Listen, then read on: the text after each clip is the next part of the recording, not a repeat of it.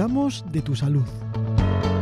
Un programa semanal que te ayudará a llevar una vida más saludable y más feliz. Comenzamos. Hola Loreto, ¿qué tal? ¿Cómo estás? Hola Manu, muy bien. ¿Y tú cómo estás? Bueno, una semanita más, la verdad que siempre contento. Eh, dentro de la situación en la que estamos no puedo quejarme mucho, así que con una sonrisa, como siempre. Sí, aunque tengamos problemas, la sonrisa es muy poderosa para darnos energía y poder solucionarlos y afrontarlos. Claro que sí, tenemos algún programa en el que comentamos cómo gestionar esas emociones y bueno, pues puede ser interesante, ¿no? Para llevar el día a día. Sí que es interesante saber cómo tenemos que actuar ante estas situaciones. Así que invitamos a, a los oyentes a que busquen este programa y lo escuchen. Y es muy interesante saber gestionar las emociones y sobre todo porque ahora vamos a hablar de un tema pues así un tanto similar, ¿no? Vamos a hablar de las heridas emocionales. Sí, desde hace unos años se le está dando bastante importancia a estas heridas emocionales que se ha visto que tenemos en nosotros y que no somos conscientes de, de ellas. ¿Qué son las heridas emocionales, Loreto? Pues las heridas emocionales son aquellas heridas que nos quedan eh, de situaciones desagradables o dramáticas que hemos vivido sobre todo en nuestra infancia.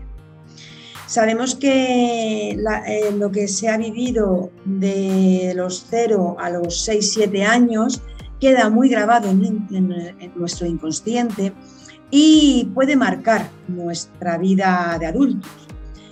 Y entre estas, mm, estas situaciones eh, desagradables que se han vivido, eh, surgen las heridas emocionales que se mantienen ahí, en ese inconsciente, y condicionan nuestros comportamientos en un futuro. Eh, ¿Qué tipo de heridas emocionales podemos encontrar? Pues las heridas emocionales más comunes de la infancia la herida de abandono eh, que se suele dar en la infancia también se puede dar en la vida adulta. Se produce cuando nos sentimos abandonados de manera física o emocional. En la infancia puede ser que nuestros padres hayan estado presentes, pero no nos hayan dado ese, ese apoyo, esa protección emocional que se necesita cuando se es niño. Y no hablamos de que nuestros padres hayan sido, hayan hecho esto adrede o, o hayan sido malos padres, simplemente pues que lo han hecho lo mejor que han podido, pero no han cubierto esa necesidad de la infancia. Eh, puede ser también que no hayan estado físicamente porque por el trabajo, diferentes circunstancias que todos conocemos, que en el día a día pues eh, eh, los padres no han podido estar el tiempo suficiente con los hijos. Y cualquiera de estas dos situaciones un abandono físico o emocional que se ha percibido como tal por el niño da lugar a esta herida. Porque hay que tener en cuenta que las heridas emocionales las percibe el niño según su, manera de sentir. No todos los niños perciben las mismas situaciones de la misma forma, ni queda el mismo tipo de herida. Es una situación muy individual de cada niño y de cada persona.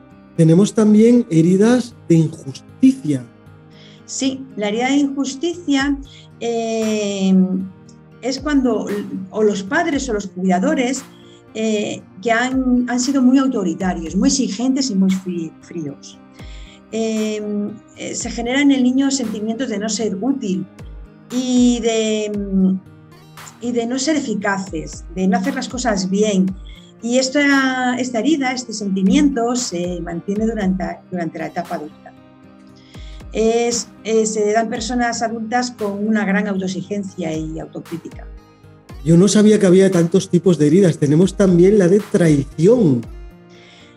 Sí, la herida de traición es una experiencia muy dolorosa y se da cuando se rompe la confianza.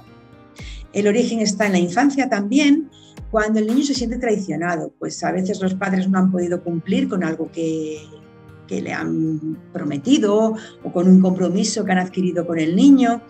Y, y es una herida que, profunda de, desconfianza. La persona se vuelve controladora y, tiene un patrón de comportamiento reactivo. Porque todas estas heridas llevan a un tipo de comportamiento en la vida adulta, un tipo de comportamiento automático.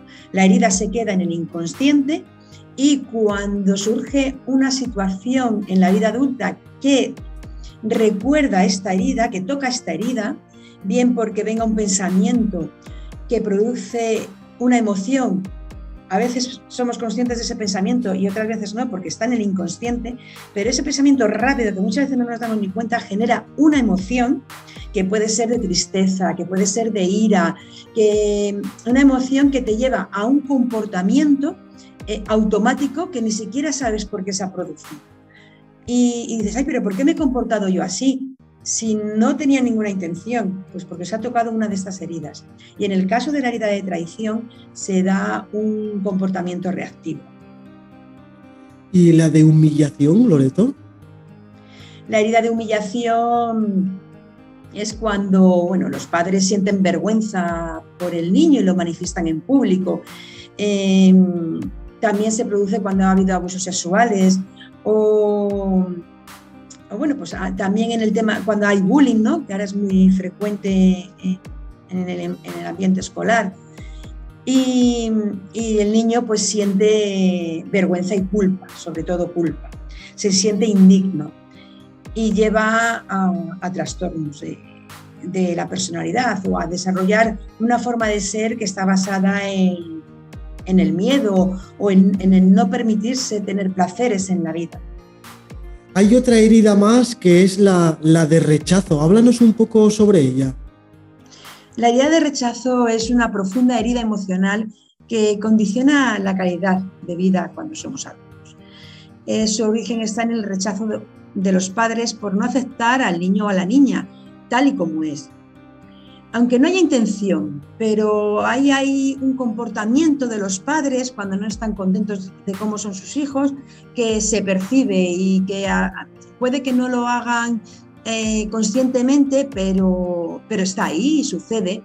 Y entonces el niño se siente rechazado en su interior y interpreta que lo que le sucede a través de esta herida eh, es, eso, un rechazo, un no sentirse valorado y en la vida adulta este niño o este adulto eh, se infravalora. Y además busca la perfección. Aquí surge el tema del perfeccionismo y en la necesidad de reconocimiento de los demás. Bueno, ¿y todas estas heridas cómo influyen en nuestra salud?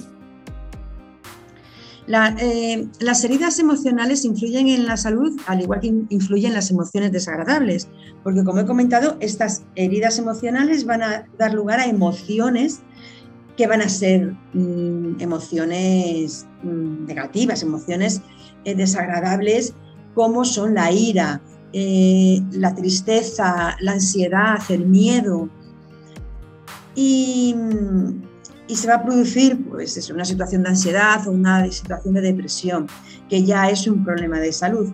Pero a la vez eh, hay, una, hay alteraciones fisiológicas dentro de nuestro organismo que van a dar lugar a otro tipo de enfermedades. Las emociones afectan a la salud física, a la salud mental y a la salud emocional porque eh, forman parte, está todo estrechamente relacionado. Entonces, nuestro cuerpo tiene una, parte física, una parte mental y emocional estrechamente relacionadas. Cuando las emociones eh, no juegan a nuestro favor y producen alteraciones fisiológicas en nuestro organismo, va a afectar a todas estas partes. Eh, ¿Se produce algún tipo de daño en la salud? Sí, se produce daño porque mm, se altera el sistema endocrino, se altera el sistema nervioso y se altera el sistema inmunitario, que están estrechamente relacionados.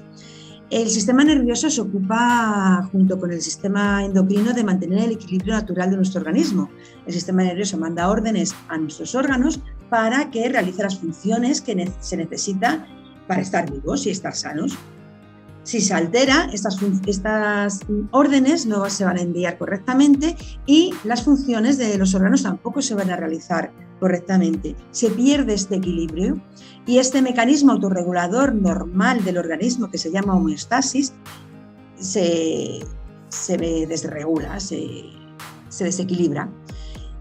Cuando hay una situación normal en el que este mecanismo autorregulador se, se altera, nuestro cuerpo tiene los mecanismos suficientes para volver a esa regulación.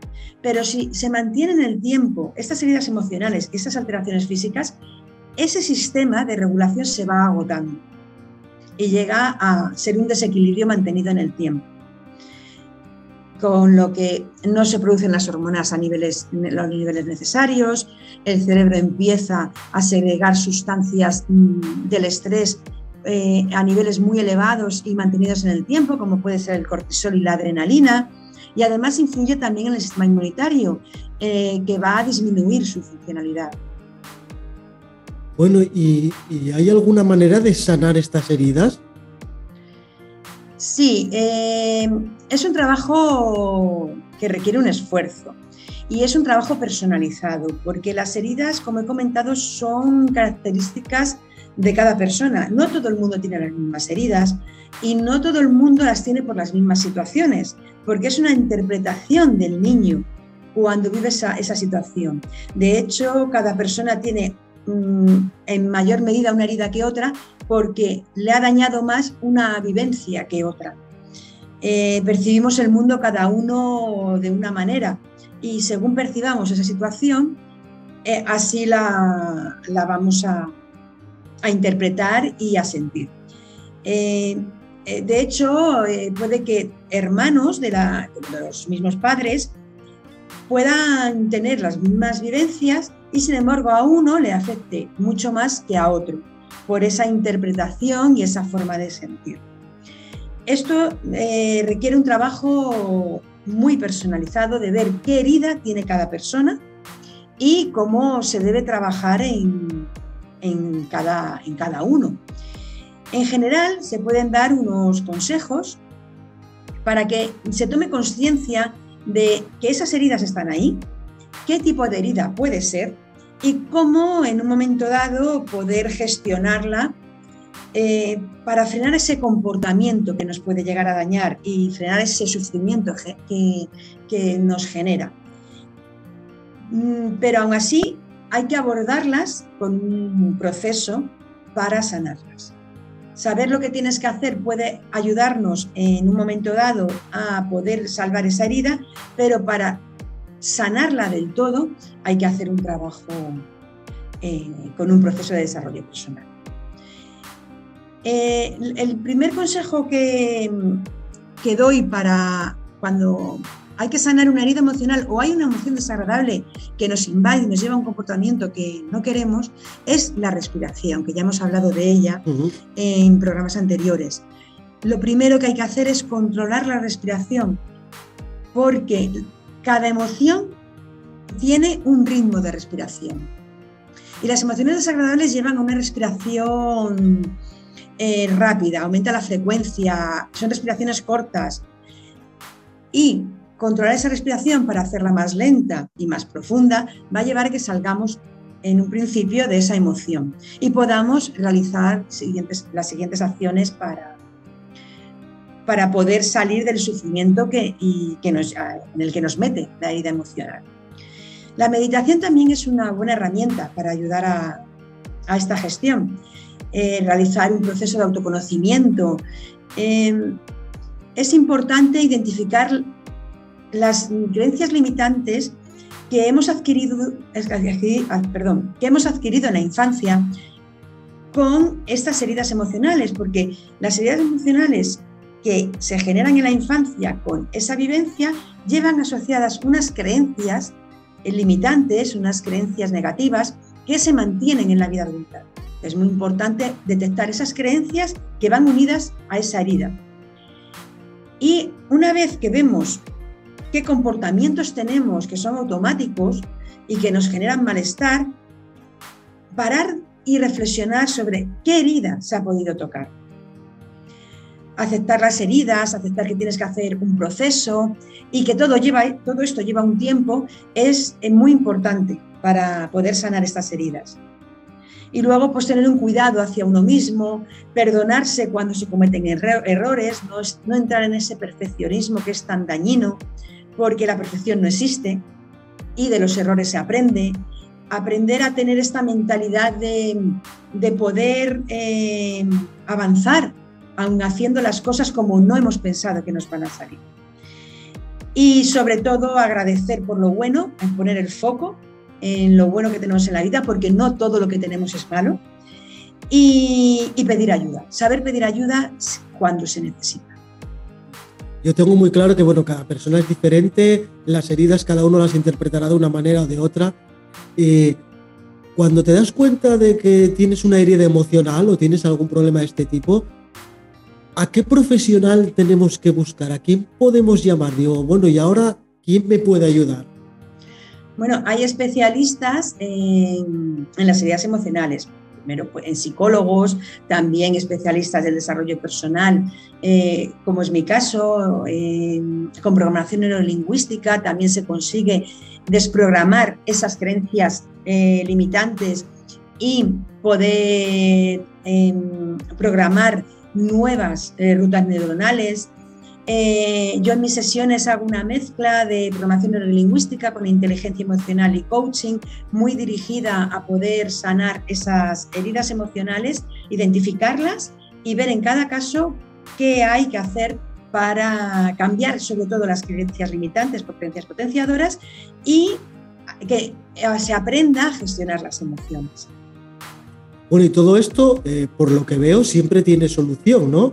Depende de la persona el tiempo que pueda pasar, pero que siempre tiene solución. Exacto. Eh, hay una solución para los problemas eh, que nos surgen en el día a día, que puede que no sea la solución que tenemos nosotros ya pensada o tenemos en nuestra mente, que la solución sea otra. Y en esos procesos de desarrollo personal se abren puertas para ver un abanico de posibilidades y qué es lo mejor para cada uno. Bueno, Loreto, pues me ha parecido muy, muy interesante el tema de hoy. ¿Nos queda algo por ahí que contar o ya lo hemos contado todo? Bueno, el hacer un hincapié en que las heridas emocionales pueden dañar al, organismo, a la salud, eh, porque, bueno, nosotros en nuestro programa lo que vamos dirigidos a, a cuidar la salud, la salud física, mental y emocional. Y a nivel físico eh, y mental es muy importante eh, mantener este equilibrio biológico natural que tiene nuestro organismo. Porque si no hacemos caso, caso a estas heridas emocionales y las dejamos pasar, porque es verdad que, bueno, el momento malo se pasa y luego seguimos con nuestra vida y, creemos que no ha pasado nada, después sucede otra situación en la que volvemos a recaer. Bueno, si no se atiende esto con el tiempo, se irá cronificando, irá apareciendo con más frecuencia y a la vez con esas alteraciones fisiológicas de los sistemas de nuestro organismo, pues se llegarán a producir alteraciones del sueño, alteraciones hormonales, sentiremos falta de energía, dolores musculares, problemas sexuales, trastornos en nuestro sistema digestivo, aparecerá ansiedad, estrés, que se irán eh, aumentando, irán aumentando y apareciendo lo que son los ataques de pánico y el estrés crónico si no se atiende a tiempo. Hay un mayor riesgo de sufrir adicciones porque la persona tiende a anestesiarse con esas adicciones y, bueno, pues hay un riesgo de enfermedades cardiovasculares, enfermedades renales, hepáticas, de hipertensión, bueno, como se puede ver, afecta a todo nuestro organismo. Es mucho más importante de lo que nos creemos. Bueno, al final es seguir todos los consejos que vamos dando semana a semana, pues en todos los sentidos, ¿no? Hay que ir corrigiendo cada uno de ellos y bueno, pues poquito a poco, pues tener una salud eh, envidiable, ¿no? Sí, eh, hay que seguir los consejos que damos siempre de una alimentación saludable, ejercicio, respetar el sueño. Todos estos consejos que van a ayudar a que tengamos una buena salud, eh, tanto física como mental. Pero hay que atender también a, la emoción, a, las emociones, a la salud emocional. Y es ese proceso que va a hacer que podamos aprender eh, cómo atender esta necesidad de gestionar las emociones. Bueno, Loreto, pues la verdad es que ha sido súper interesante. ¿Cómo nos podemos poner en contacto contigo para solucionar un problema de este tipo o de otros anteriores? Os podéis poner en contacto conmigo en mi blog, consejoysalud.es, donde, donde además tengo dos posts eh, sobre las heridas emocionales por si se quiere profundizar más en, en lo que se ha explicado.